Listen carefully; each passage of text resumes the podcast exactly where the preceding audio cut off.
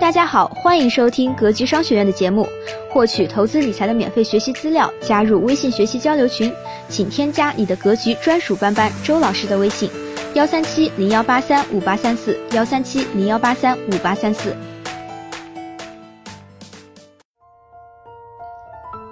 为什么你不可能实现财富自由？下。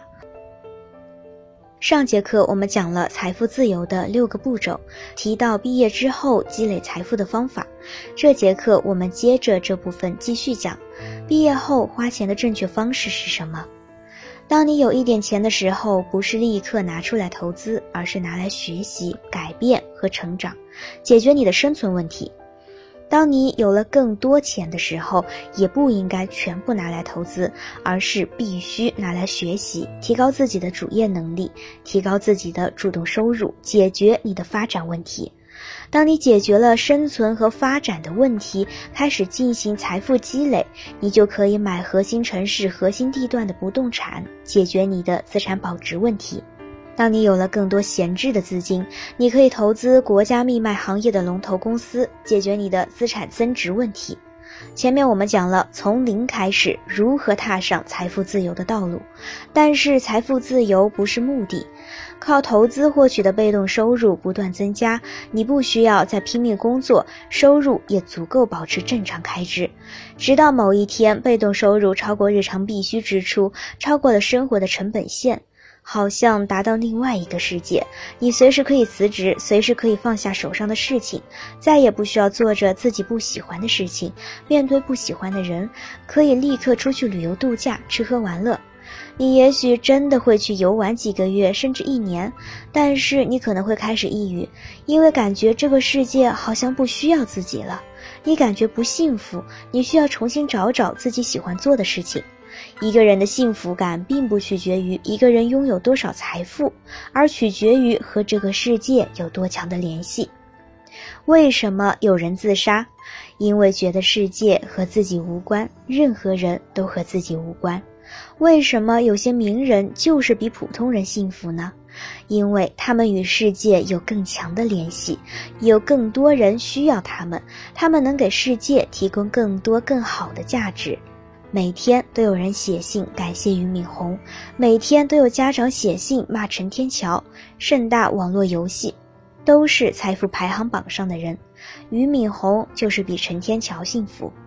想要获取幸福、财富自由之后，就要给更多人提供价值，才能和这个世界建立更多更强的联系。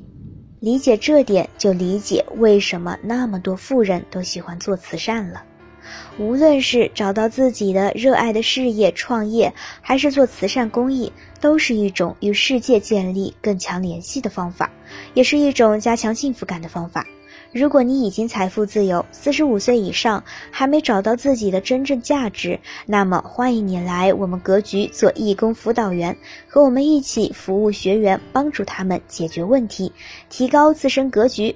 目前已经有几十位小伙伴申请了。当然，财富自由不是终点，个人和家庭的财富自由无法保障子孙后代的财富传承，这问题困扰了很多已经实现财富自由的人。于是，他们抱团学习，了解那些传承几百年的家族，得出了两个重大结论：家族财富传承受限于子孙后代的投资能力，最好的模式是参考诺贝尔奖金模式。家族的传承最重要的是家风和家训的传承。关于财富传承，对于家风和家训的传承显得微不足道，所以不详细讲。我们回顾历史，对于一个家族，什么事物可以流传百年甚至千年？财富对于一个家族来说，在时间的长河里，大部分都消失殆尽。《了凡四训》《曾国藩》《傅雷家书》《梁启超家书》《朱子家训》，这些书籍流传下来，都在告诉我们，对于家族最重要的是传承，是家风和家训的传承。家风家训是什么？其实就是家族的价值观：什么可以做，什么不能做，什么必须做，什么话可以说，什么话不能说，什么人可以深交，什么人不可深交。赵正宝老师给自己定好的两条家训：子孙后代不可卖书，子孙后代不可借贷，不可放贷收利息。每条家训背后都有无穷的意义，都是为了让家族走得更稳和更久。历史的经验告诉我们，借钱做生意和投资大概率会让人破产。高负债是世界上百分之八十的公司和家庭破产的重要原因。只要不借贷，家族即使没有太大的成长，也能稳步前进。子孙后代不可放贷收利息，这也是历史的经验。靠收利息赚钱非常轻松，但是很快让人贪图享乐，家族一蹶不振。很多富人的家庭被欠债者追杀，人身财产安全都受到威胁，甚至直接破产。根据历史经验和前人的总结，我们可以从现在开始给自己家族设定家规家训，即使不求成为豪门贵族、人才辈出，也要让子孙后代不要出重大错误，毁掉一生。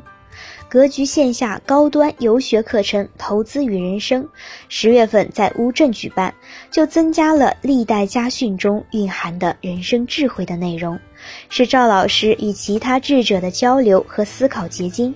有兴趣可以咨询班主任张老师报名哦。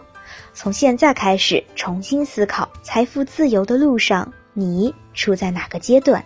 实现财富自由之后，你想做什么？可以从现在开始做吗？